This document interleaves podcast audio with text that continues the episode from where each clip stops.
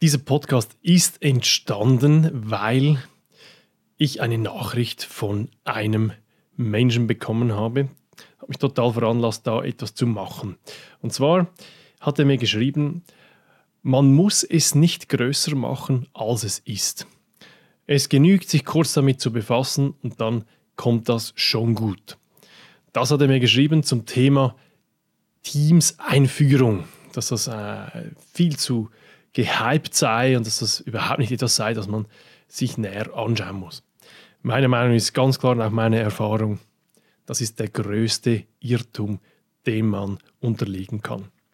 Lustigerweise kam dieser, diese Aussage von einem technisch sehr versierten Menschen und wahrscheinlich hat er den Fehler gemacht, dass er das aus der Optik der Technik diskutiert hat. Das ist schon so, ja. Jeder kann kurz ein Teams eröffnen, jeder kann äh, kurz Teams anlassen und zur Verfügung stellen. Das ist nicht so schwer. Die Schwierigkeit ist wirklich die Produktivität da herauszuholen. Und darum möchte ich so in diesem Podcast ein bisschen tiefer gehen. Ich möchte die entscheidenden Erfolgsfaktoren zum Thema Teams-Einführung oder die, die erfolgreichen was die erfolgreichen Unternehmen machen bei der Teamseinführung. Das möchte ich beleuchten und vor allem anreichen durch sehr viele Beispiele, die ich äh, ja, in meiner Tätigkeit bei Unternehmen ähm, erlebt habe. Die beste Geschichte ist die, ich kam in ein äh, Unternehmen, das war ja, es waren nur etwa 50 oder 60 Mitarbeiter, ähm, alles sehr ähm, versierte Leute. Das war so ein, so ein Start-up äh, von einem börsenkotierten Unternehmen, so ein Spin-off. Und da war jemand am, am Drücker bei der Teams-Einführung, der ähm, wirklich sehr, sehr viel verstanden hat davon. Der ähm, hat Teams in- und auswendig gekannt, der hat die ganze Struktur gelegt, der hat ähm, ja, das dann den Leuten gegeben, sich sehr, sehr viel überlegt. Und dann durften wir da eine Analyse machen. Wir haben unsere Coaches vorbeigeschickt zu den Leuten und haben so ein bisschen die Stimmung aufgenommen und vor allem geschaut, ob das produktiv war oder äh, ist oder nicht. Ähm, was da rausgekommen ist, war sehr spannend. Ähm, die Leute waren total überfordert. Sie wussten nicht, was wohin kommt, obwohl dieser Mensch echt, also wirklich, das, der, der hat das richtig durchschaut aber er hat es zum Beispiel versäumt, die Leute da mitzunehmen, ihnen genügend Zeit zu geben, äh, genügend Wiederholung einzuräumen, dass sie, eben, dass sie diese, diese Themen wirklich verstehen, im täglichen Arbeitsalltag anwenden können. Und was passiert ist, äh, ist äh, wie, wie, so oft, äh, das Tool war da, die Leute haben damit mehr schlecht als recht gearbeitet, wichen dem Teams aus, wo es nur ging. Sie machten zum Beispiel äh, so, so, sehr oft E-Mails mit äh, Attachments, weil sie ähm, nicht, sie sich nicht in diese Teams-Welt begeben wollten, haben das rundherum zirkuliert und die, die wichtigsten Dinge, die liefen nach wie vor via E-Mail und nicht via Teams. Gut, vielleicht das zum Einstieg. Was ganz wichtig ist, alles, was ich jetzt sage, auch dieses Beispiel, ähm, das, da geht es wirklich darum, dass wir Teams als Zusammenarbeits- und Kommunikationsplattform betrachten. Also nicht nur dieses, die Funktion des Online-Meetings, das ist in der Tat nicht eine Hexerei, das kann mittlerweile jeder und jede, das ist kein Thema. Aber wenn man will, dass man seine E-Mails, seine Daten, seine Aufgaben auf diese Teams-Plattform legen will und da wirklich eine Produktivitätssteigerung erreichen will, dann ist das die Königsdisziplin, das in einem Unternehmen mit mehr als äh, sage ich mal, 15 Leuten zu implementieren. Das ist die Königsdisziplin. Und witzigerweise, wir selbst, ich, mag mich, ich kann mich sehr, sehr gut erinnern bei iTrust, da waren wir noch etwa so um die 20 Mitarbeiter, vielleicht etwas weniger. Ähm, als ich das erste Mal das Thema Teams auf den Plan brachte, da war Teams ganz, ganz jung, das war überhaupt noch nicht diese, ja, die, die PS, die heute in diesem Tool liegen. Ähm, und auch da kamen wir auf sehr, sehr, sehr, sehr viele Resistenzen. Äh, auch da ähm, haben sehr, sehr schnell die kritischen Leute die Fahne gehisst, um zu sagen, dass das ja wohl wirklich nicht produktiv sei, wenn man so arbeitet. Wir haben es dann durchgezogen, uns natürlich da durchgekämpft und wir, wir mussten aus unseren Fehlern lernen. Und am Ende ähm, arbeiten wir heute bei Just wahrscheinlich so wie, ja, ich weiß nicht, ob ich das sagen kann, aber wie wenige, sagen wir so, wie wenige Unternehmen ähm, und haben eine sehr, sehr produktive Arbeitsweise gefunden. Gut, was sind die, nun, denn nun die entscheidenden Erfolgsfaktoren? Der Punkt ist, es geht um zwei Themen. Nummer eins, die, der Mensch und Nummer zwei, die Technik. Und wenn man den Mensch aus der Gleichung weglässt, wie das sehr oft passiert, dass man nur die Technik anschaut, dann ist das zum Scheitern verurteilt. Natürlich ist auch die Technik wichtig. Man muss ähm, äh, da sicher diverse Elemente beachten, dass man, ähm, dass man den Leuten die, das Tool richtig äh, zur Verfügung stellt. Zum Beispiel muss man, man muss einfach wissen, dass Microsoft das Ziel hat, das ist ein internationales Unternehmen, das hat das, die haben das Ziel, dass dieses Teams Framework für alle Arten von Unternehmen funktioniert. Das muss für ein börsenkotierten Unternehmen muss das funktionieren. Das muss aber auch für ein Kleinst-Startup funktionieren. Das muss für die Industrie funktionieren. Das muss aber auch für die Dienstleistung und für die Produktion äh, funktionieren. Also es ist wie ein sehr, sehr großes Kleid, das äh, jedem passen muss. An dieses Kleid gilt es so zuzuschneidern, dass es eben für das Unternehmen spezifisch passt. Das ist sicher ein, äh, ein ganz wichtiger Erfolgsfaktor, dass man eben nicht alles nutzen soll, sondern das, was für einen wirklich produktiv ist und das, was für einen wirklich Mehrwert bietet.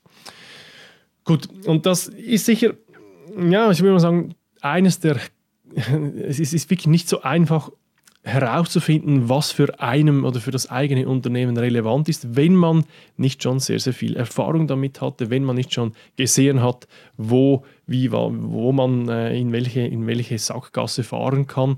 Da hilft es natürlich, wenn man mit einem erfahrenen Partner das macht. Und immer mehr Unternehmen machen das auch. Also wir stellen fest bei iJust, dass äh, ja, wir sehr, sehr viel angefragt werden zu diesem Thema und da auch dieser, dieses Verständnis bei den Unternehmen definitiv da ist oder vorherrschend ist, dass man da eine Begleitung, dass da eine Begleitung sinnvoll und auch nutzstiftend ist und die Preisleistung sicher auch stimmt.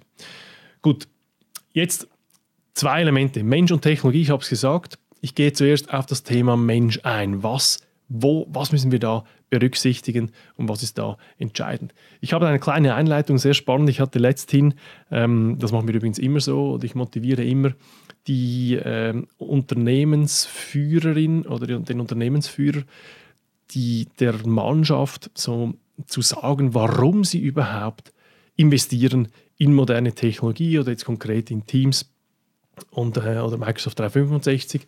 Ähm, und äh, der hat das sehr, sehr spannend gesagt. Er hat gesagt, ähm, wissen Sie, für uns ist es wichtig, dass wir, äh, dass wir moderner werden, dass wir im Wettbewerb nicht hinterherhinken etc. Und ich sehe dieses Projekt als Chance, wirklich erfolgreicher, anders zu arbeiten, in die neue Ära zu kommen. Und ich sehe dieses Projekt nicht als IT-Projekt, sondern ich sehe das als Organisationsprojekt. Das hat der CEO oder der Gruppen-CEO einer, äh, einer Unternehmung mit äh, mehr als 1000 Mitarbeitern seiner Belegschaft gesagt. Ich finde das sehr, sehr treffend. Und um, diese, um die Leute da mitzunehmen, ähm, braucht es ähm, sicher die Führung und dann aber auch die Mannschaft, also die ganze Basis des Unternehmens, die, die man äh, angreifen muss. Und die Führung, Nummer eins, Kernerfolgsfaktor Nummer eins ist aus meiner Sicht, dass die Führung versteht, dass sie eine wesentliche, eine tragende Rolle spielen muss. Es ist schon klar, dass die Führung typischerweise etwas älter ist als, die, als der Durchschnitt der, äh, des Unternehmens. Und es ist auch klar, dass nicht jede Führungskraft jetzt der absolute digitale Champion ist. Aber genau da liegt doch die Kraft. Wenn ein Unternehmensleader eben sagt oder mit ins Boot steigt, mitrudert, wenn äh, mitleidet in diesem Zusammenhang, wenn man sich mit ins Coaching begibt, wenn man ähm, ja, wenn, wenn man einfach Teil dieses, dieses, äh, dieses äh, Vorhabens ist, dann ist vieles sehr, sehr viel einfacher. Wir sagen dem Ownership, wir motivieren die Unternehmensführer dazu, wir coachen sie auch ganz spezifisch und wir nehmen die immer zum Start mit. Also wir, bevor irgendwas gemacht wird, wird Top das Top-Level-Management mit einbezogen. Sehr, sehr oft kommen diese Initiativen mittlerweile auch vom Top-Management und es ist ihnen auch bewusst, dass das eine Priorität hat. Es ist wirklich nicht unüblich, dass wir zum Beispiel ähm, zum Start einer Initiative mit dem, obersten, mit dem obersten Führungskader des Unternehmens definieren, wie morgen gearbeitet wird. Da werden Dinge besprochen, die vielleicht trivial wirken, wie zum Beispiel, wann schreiben wir ein E-Mail, wann machen wir eine Teams-Nachricht. Das, das scheint trivial zu sein, ist aber super wichtig, dass man sich die Zeit nimmt, darüber zu diskutieren, weil nachher wird diese Aktion, E-Mail, Teams, Nachricht senden, wird x-fach gemacht, immer wieder, immer wieder. Und da liegt der Hase im Pfeffer begraben. Wenn man da äh, die Änderung hinkriegt, dann ist das eben ähm, ein Multiplikator, der unheimlich äh, einschenkt am Ende des Tages. Gut, also die Führung einbinden. Ähm, wir empfehlen immer, einen Kodex zu machen, also ein kleines Dokumentchen, das besagt, dass wir mit Blut unterschreiben. Ich sage es immer so einfach, dass man mit Blut unterschreibt, dass man das einhält und dass die Arbeitsweise von morgen äußerst konkret einfordert. Weil wenn man das hat, dann hat die Führung eine gemeinsame Basis, ein gemeinsames Verständnis, wie morgen gearbeitet wird und kann das vorleben und wenn es hart auf hart kommt, auch einfordern. Das ist nämlich die Rolle der Führung aus meiner Sicht auf der Menschenseite, dass sie vorlebt, einfordert und einfach auch mitrudert, wie ich vorhin gesagt habe. Und dann kommt die Mannschaft. Auch da es ist, es scheint von weitem und vor allem die, die technisch versierten Leute sind der Meinung, dass das ja wirklich Peanuts ist, ein bisschen, ein bisschen mit Teams zu arbeiten, ein bisschen Beiträge zu machen, die Daten neu via Teams auf SharePoint zu legen und nicht mehr auf den Daten File-Share, dass man neu sucht und nicht mehr sich durch, Or durch Ordner hangelt, dass man keine äh, Datennamen mehr eingibt, wie zum Beispiel Word Dokument 1, Version 2, Version 3, Version 4, Version 5, Version 20, Final, Final 1, Final 2 und so weiter. Das, ist, das scheint für die technisch versierten Leute sehr, sehr simpel zu sein. Ich kann sie aber eindeutig, kann Ihnen versichern, das ist in der Praxis für einen durchschnittlichen, äh, durchschnittlich affinen Menschen oder IT-affinen Menschen einfach nicht so selbstverständlich. Das sind neue Arbeitsabläufe. Nur wenn wir diese Arbeitsabläufe, die sich 10, 20, 30, vielleicht sogar 40 Jahre eingeschliffen haben, nur wenn wir die adaptieren, wenn wir schaffen, dass die Leute morgen eben nicht mehr die, diese Arbeitsaktion machen, zum Beispiel E-Mail schreiben anstatt eine Teams-Nachricht, nur dann haben wir eine gute Chance, dass man, äh, dass die Führung das auch einfordern kann und die Mannschaft auch befähigt wird, dass sie das überhaupt leisten kann. Also zusammenfassend, wenn man den Menschen, die Menschenseite nicht im Griff hat, sowohl die Führung als auch die Belegschaft oder die Basis des Unternehmens in der kritischen Menge hat man verloren, dann wird Teams immer nur eine Insel sein, die auf der sich nur ganz wenig oder ein Teil der, des Unternehmens tummeln. Und die wesentlichen Elemente werden nach wie vor um diese Insel herum gezirkelt. Und man hat eine Negativproduktivität, einen Negativproduktivitätseffekt, weil, ähm, ja, weil es einfach ein zusätzliches Tool ist, das zusätzlich Verwirrung stiftet, das zusätzlich kostet, das Nerven äh, kostet und, so, und einfach nicht, äh, das ist einfach keine gute Situation. Gut, das wäre ähm, Element 1 Mensch und dann kommt das Element 2 Technik. Element 2 Technik, ähm, sehr wichtig, dass wir auf der technischen Seite auch gewisse, ähm, ist das dieses Kleid zuschneiden auf das Unternehmen. Und da kommt mir sicher ganz zu Beginn, äh, scheint, scheint, mir sehr wichtig, dass wir die Struktur ähm, legen. Es ist keine gute Idee, ähm, Teams einfach so der Belegschaft zu geben, auch wenn wir sie coachen. Ähm, es bringt nichts, wenn wir äh, sagen, schau mal, wann du ein Teams machst, wann du einen Channel machst. Das ist sicher keine gute Idee. Warum? Wenn, wenn man keine Struktur vorgibt, dann wird es sicher so sein, dass es x Überschneidungen gibt. Also das heißt, ich habe das x-fach gesehen, dass wenn äh, Teams im sogenannten Freestyle-Modus gelebt wird, dass dann die Leute ja, einfach jemand hat, ist ein Projekt vor und macht ein Projekt X für, das, für, für etwas. Und jemand anders macht eine, ähm, denkt sich, ja gut, das ist wichtig, ich mache das für mein Team, vielleicht das Marketing-Team, macht sich auch ein Team. Äh, Teams, also im Sinne des, des Tools. Und am Ende des Tages ist vielleicht das Projekt X ein Marketingprojekt und die, und die Leute wissen nicht mehr, was kommt jetzt wohin.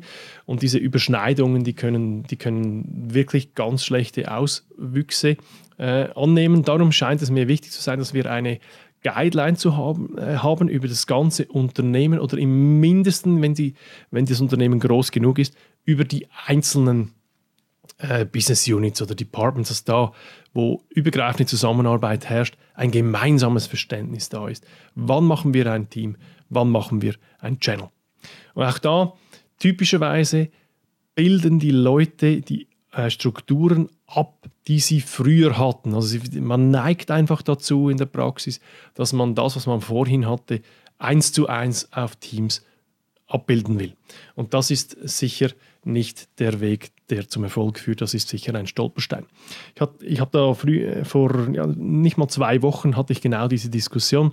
Ähm, dass äh, die Ausgangslage war, dass man äh, natürlich wie viele anderen einfach diese gelben Ordner hatte auf dem, äh, auf dem Explorer, also auf dem File-Share. Ähm, und, und, wollte eigentlich diese Ordner eins zu eins zu Teams machen, also die oberste Etage davon. Ähm, und das Problem mit diesem Vorgehen ist immer dasselbe, dass die, die alte Welt, die hatte Kommunikation und Daten getrennt. Also das heißt, äh, die Daten, die, die liegen irgendwo auf, auf Explorer, völlig unabhängig von der Kommunikation, die meist über E-Mail funktioniert. Das hat keinen Zusammenhang. Wenn ein Dokument übermittelt werden will, dann wird das meistens als E-Mail angehängt. Da gibt es wieder ein, ein, Duplikat dafür. Und mit Teams, wenn wir das wirklich erfolgreich einführen wollen, wollen wir das anders. Das ist nämlich dann ein, ein Team, das umfasst sowohl die Daten als auch die Kommunikation, als auch, als auch die Aufgaben. Und genau da liegt auch die Magie. Und insofern ist es so wichtig, dass wir diese Struktur richtig legen. Und das braucht wirklich viel Hirnschmalz, weil man sowohl, wie gesagt, die Kommunikationsansprüche als auch die, auch die Datenansprüche ähm, unter einen Hut bringen muss. Und ich empfehle da jetzt auch in diesem Fall, ähm, diesem, diesem Unternehmensfall, haben wir gesagt, es gibt genau zwei Möglichkeiten, wann ein Teams erstellt wird. Nämlich auf der einen Seite als Projekt und auf der anderen Seite als organisatorisches Team. Und äh, diese Grundlage, die scheint immer wieder, die hat jetzt in diesem Falle sehr zum Erfolg geführt. Also Überschneidungen vermeiden, Struktur legen, gemeinsames Verständnis schaffen, dass die Leute wissen, wann erstelle ich ein Team. Und dann bin ich auch der Meinung, dass es eine sogenannte Channel-Strategie braucht.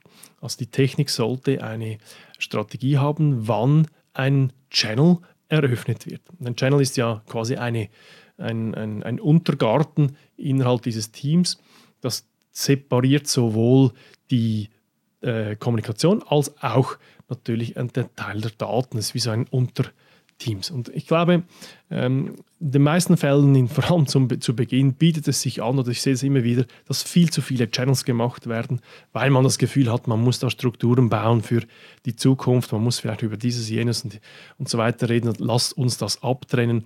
Meine Empfehlung ist ganz einfach, weniger ist mehr. Macht vielleicht basiert vielleicht zum Start nur mal auf dem allgemeinen Channel und wenn ihr nicht wirklich einen Grund habt, einen weiteren Channel zu eröffnen, dann lasst das bitte sein. Ähm, man kann das auch später immer noch machen, dass man verbaut sich da nichts. Hingegen, wenn man äh, mit zu viel Struktur kommt, also zu viele Unter Unterchannel macht, hat man das Problem, dass auch da wieder die Leute eher stolpern, als dass es ihnen hilft, dass auch da wieder die Abgrenzung unklar ist, wo soll ich was hinbringen. Und das ist dann äh, auch sehr, sehr unproduktiv. Also zusammenfassend, die Technik, lasst, lasst uns eine Struktur legen, ein klares Verständnis haben, wann gibt es ein Team, lasst uns die Channel-Strategie festlegen, wann eröffnen wir einen Channel, da ist weniger mehr. Und wir, bei all diesen Themen müssen wir immer wieder uns Gedanken machen, dass wir möglichst wenige oder keine Überschneidungen haben, dass die Leute äh, sich am Schluss fragen, ja, wo kommt jetzt das hin? Das könnte ja hier, hier und da auch noch hinkommen. Das ist sicher das Schlimmste. Und es bietet sich dann auch an in der Technik, diese Struktur zu automatisieren, dass man den Leuten eben nur noch diesen Eingangspfad ermöglicht, dass sie äh, auf Knopfdruck ihr Team bestellen können und dieses dann auch gleich eröffnet wird, aber natürlich in der vordefinierten Struktur. Das ist das Schöne. Und ähm, Viele IT-Abteilungen haben ja auch ähm, den, den Wunsch, den berechtigten Wunsch aus meiner Sicht, dass sie eben nicht mehr die Teams zentral eröffnen wollen, sondern dass die Leute das im Self-Service machen können. Und da ist diese Automatisierung, diese automatisierte Erstellung von Teams eben mindestens auch so wichtig. Gut, Das sind die entscheidenden Erfolgsfaktoren für die Teams-Einführung. Man soll die, den Menschen begleiten, sowohl führungstechnisch als auch ähm, befähigungstechnisch die Führung einfordert, verlangt, aber die Mannschaft auch befähigt wird, die neuen Arbeitsweisen zu leben und dass wir die Technik so strukturieren, dieses große Kleid so zuschneiden, dass es perfekt passt und dass eben nicht alles möglich ist, sondern nur das, was wir wirklich brauchen und dass so die Energie perfekt kanalisiert ist. Ich hoffe, ihr habt da ein bisschen was profitieren können davon, von diesen ähm, zwei, drei Gedanken. Ich freue mich auf den nächsten Podcast. Schaut doch mal vielleicht auf YouTube vorbei. Ich mache da sehr viel auf dem iTrust-Kanal, sehr viel zu diesen Teams-Themen ähm, und mache auch jeden Monat die Neuigkeiten, die es zu wissen gilt für Führungskräfte, die bei Teams jeden Monat wieder zusammengefasst werden. Vielen Dank und bis zum nächsten Mal. Vielen Dank fürs Reinhören. iTrust begleitet Business Leader und ihre Unternehmen zum digital erfolgreichen Arbeiten. Es ist wichtig, dass man zu dem Thema up-to-date bleibt. Darum lohnt es sich, den Podcast zu abonnieren und uns auf LinkedIn, Facebook und YouTube zu folgen.